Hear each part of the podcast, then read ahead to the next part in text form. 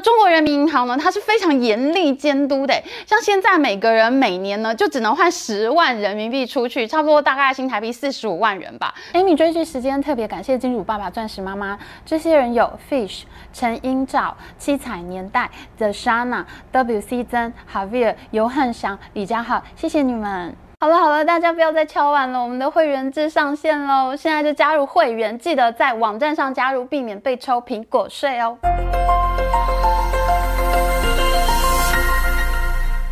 Hello，大家好，我是 Amy，我们今天又要来戳破人民币大骗局了，什么终结美元霸权，一百年以后啦。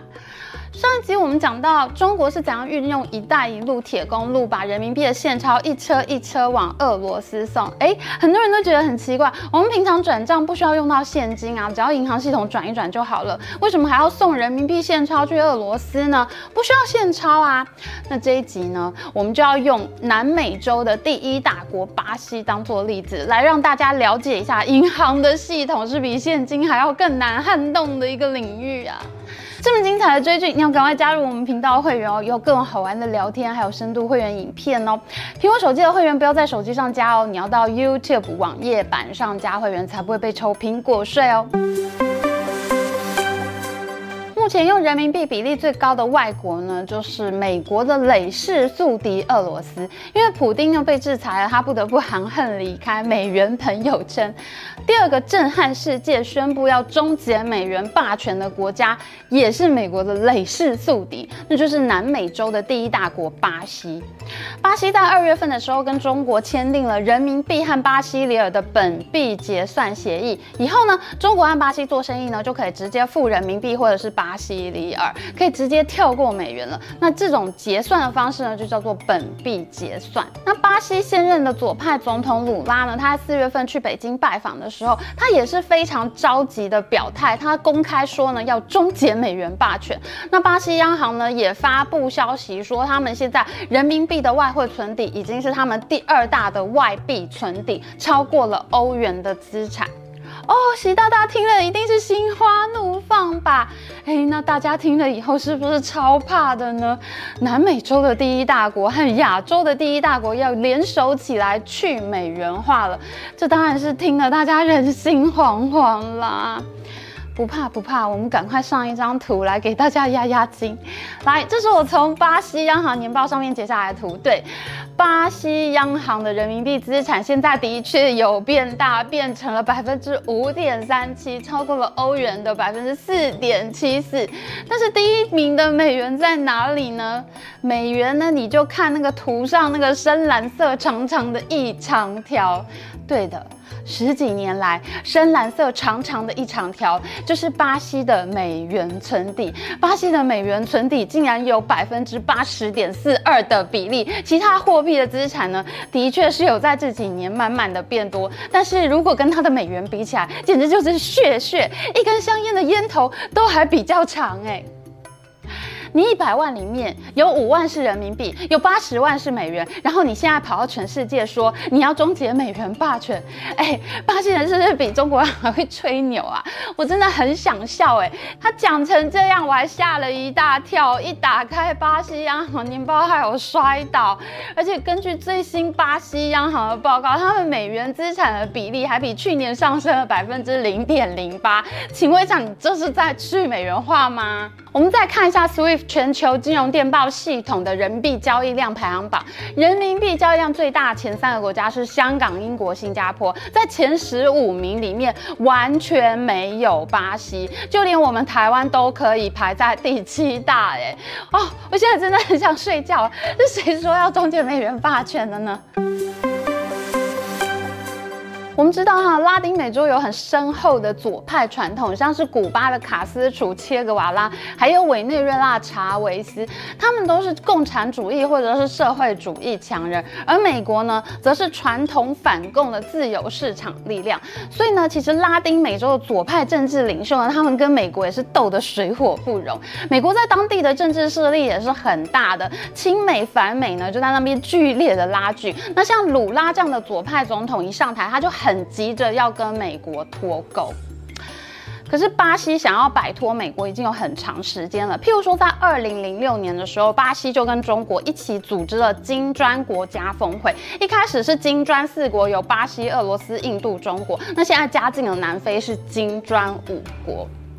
巴西一直都很积极热烈的参加中国团，譬如说呢，在二零一五年的时候，中国想要推动外国公司在香港股市做第二上市的时候，巴西最大的国营企业，也就是全球最大的铁矿砂供应商，叫做淡水河谷 Vale 这家公司呢，他就非常捧场呀，哈，中国爸爸说要做什么，他就立刻去做，他率先就去港股做了第二上市，在巴西本国股市之外呢，淡水河谷他再跑。去香港上市，他就拿了满手的港币回来。那在二零一七年的时候呢，淡水河谷也做了第一笔人民币结算的交易。他卖铁矿砂给中国公司，他第一次收了人民币，而不是收美元。而且之后啊，淡水河谷还有做很多像是人民币区块链的交易啊，各种人民币新型的交易，他都是率先尝试。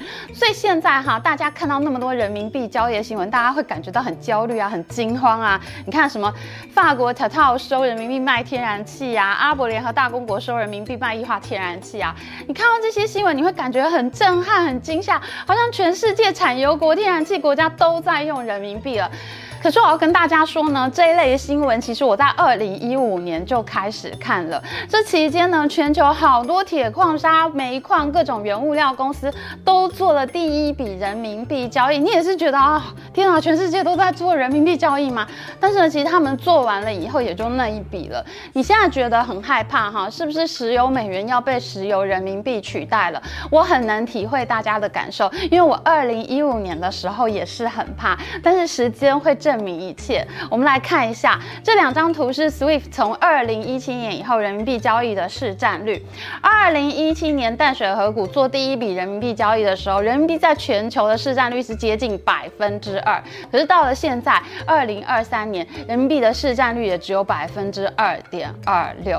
事实上，这些公司呢，他们只是尝试做第一笔交易，但是他们并没有完全转换成人民币做交易。其实大家都还是习惯用美元的。所以呢，我现在对这些吓人的新闻呢，已经看到没有感觉了。为什么巴西他很想要跟美元脱钩，他也很积极的参加中国团，但是他的人民币交易量和人民币存底就是非常低呢？中国在巴西遇到的问题呢，其实跟他们在俄罗斯遇到问题其实是差不多的，因为中国在巴西呢，没有清算网络，他们根本就打不进银行系统。俄罗斯和中国呢，他们是邻国，是非常接近。可是巴西呢，离中国非常的远。那在俄罗斯呢，它内部它的确是真的有很多跟中国的贸易往来。以前我住在北京的时候呢，那个朝外大街，北京的朝外大街就是使馆区嘛，那边还有俄罗斯市场，卖很多皮毛啊、皮衣、皮裤啊，也有很多俄罗斯人会到北京去玩哦。我经常走在路上就被俄罗斯人问路，我看起来是会讲俄罗斯语嘛？但是呢，巴西是另外一个世界。巴西跟俄罗斯是非常不同，因为呢，巴西跟中国之间除了原物料的大宗交易之外，其实没有用多少人民币的机会。那巴西人拿了人民币之后，他去哪里花呢？所以这对银行来说呢，也就是一个问题。它其实就没有什么吸引力，因为。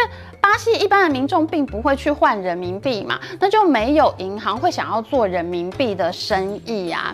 那既然人民币没人换，我何必训练我的银行员？每一个人都要来学怎么在柜台零售买卖人民币，我还要做现金管理，我还要改我的金融交易系统，我要花很多的钱，大费周章。可是结果呢，却没有人换人民币，那银行就不会做这种投资的嘛。所以呢，人民币在巴西遇到的问题呢，其实就是没有。银行要进入这个清算网络，银行的资源呢，他会先想要投入到美元交易去，它是更值得的。我训练银行员买卖美元，他了解美元的这个涨跌啊，经济趋势以后，他还可以搭售美元的理财基金，他向客户推销美元的产品，那就是很划算的投资啊。所以呢，人民币在巴西是一直打不开清算网络的，他想要进到银行系统都非常的困难。那怎么办呢？最后呢，就是由中国第五大的国有银行交通银行，它去巴西收购了一家叫做 BBM 的巴西银行，它真正呢可以掌握本地的存款户。那中国呢就用这一家巴西银行率先加入了人民币的跨境结算系统 CIPS，它想要跟 SWIFT 打对台。当然，这家银行一定是两个系统都会输入啦，因为 SWIFT 大很多嘛。但至少呢，它现在呢可以用它的交交易量来担任 CIPS 的做市商，也就是说呢，它可以来创造人民币的交易，有买有卖，它就主动在里面买卖啊，就是我买一个我卖一个这样子，它去创造一些交易，那就可以想办法让巴西人开始使用人民币，那这就等于中国呢，它是自己花了钱买了清算网络上面的一个点，想要慢慢的打开这个网络的意思。好哦，既然巴西民众不会有什么人民币的零售需求，没事买什么人民币，我不去中国玩的话，我根本就不会想要买人民币啊。那所以呢，在巴西要推广人民币这个生意的话呢，它的市场其实当然就是企业市场，像淡水河谷这样的公司。如果你有跟中国做生意的话，你可能就会考虑买卖人民币。那现在像是巴西啊、阿根廷这些国家，他们都宣布要用人民币来结算跟中国之间的贸易。其实他们真正的意思是说，你可以用人民币结算，而不是强迫贸易商只能用人民币结算。其实各家公司如果想要用美元付款的话，还是可以用美元的。但是呢，以后会出现一个新的局面，什么样的局面呢？就是你的产品可能会有两种价格，一种是人民币的价格，一种是美元的价格。那商家在买卖商品的时候呢，它的管理成本就会变得比较高。譬如说呢，当美元走强的时候，美元可以买到的东西比较多嘛，那他就会想要用美元来买，用美元来付款。可是当美元走弱的时候呢，通常人民币和欧元都会走强。那这个时候他就会想说，哎，那我是不是应该要用人民币或欧元来买呢？这时候呢，就需要商家开始习惯这种动态的现金管理。那譬如说呢，最近俄罗斯央行呢，他就警告他说，呃，一般的公司呢，你不要持有太多的人民币哦，否则呢，你会有风险。而且呢，就连俄罗斯央行自己，他在报告上面他都写说，他们现在要卖掉人民币，买回美元和欧元了。诶，为什么会这么说呢？发生了什么事情呢？其实这是因为哈，人民币现在并不是可以自由兑换的货币。当你拿了太多的时候，你就会有危险。现在中国人民银行呢，对人民币有非常严格的外汇管制，你只有经常账上面的人民币可以自由进出。什么是经常账呢？就是。你做生意的时候，你需要用到的钱又叫做贸易账。比如说哈，我做生意，我是做生意的嘛，那我要去日本买尿布，要去美国买奶粉，我买了以后带回中国来卖，那我要付钱呐，我就要把人民币换成美元去付款嘛。那这个时候呢，中国央行它就会准许我把我的人民币换成美元去付钱给外国厂商。这种哈做生意要用的钱，中国央行它还是会准你换成美元的，因为对外贸易对中国还是非常重要一件事情嘛。所以呢，你只要有什么货柜进海关的证明啊，你有证据证明你有卖货啊，你有买货卖货啊，你有做这笔生意，你可以证明的话，那你的人民币呢就是可以换成美元，可以出去的。哎，可是你说我没事啊，我就想把人民币换成美元啊，我就是喜欢美元啊，我想要拿美元啊，我看好美元，这样不行吗？那这种账目呢，就叫做资本账，就是说呢，你如果不想持有人民币作为资产，你想持有美元作为资产的话，那这种钱就不是你可以随便自由换的。那中国人民银行呢，它是非常严厉监督的，像现在每个人每年呢，就只能换十万人民币出去，差不多大概新台币四十五万元吧。那这是非常严格的外汇管制。哎，我以前住在中国的时候啊，我跟我们同事一起去日本玩啊，我们随便刷刷旅馆啊，刷餐厅吃饭啊，随便购物一下，我们的提款卡和支付宝就被冻结了耶。因为你看，就几个人出去玩，我们就看，譬如说一天的旅馆，我们就一个人帮忙代刷嘛，就很容易刷破额度嘛。然后我们的支付宝就会被冻结，然后银行卡拿出来刷也不能刷，所以就要别的同事来帮我们代刷。这就是因为呢，你在外国花了超过十万人民币，那你就会发现呢，你所有的卡呢都被冻结，真的超荒谬的。那前一阵子呢，还有一个债券天王莫比尔斯，他是投资圈非常有名的大咖哦，大家都叫他新兴市场教父。那莫比尔斯就说呢，他在上海有三百万人民币，自然提不出来，银行不准他提出去，真的是太荒谬。他就叫大家千万不要投资中国，连钱都拿不出来，这个风险实在太大了。那你知道为什么莫比尔斯要把上海钱提出来吗？因为他想要把那笔钱拿来投资台湾。莫比尔斯说，他现在最大的资产配置就是投资在台湾内。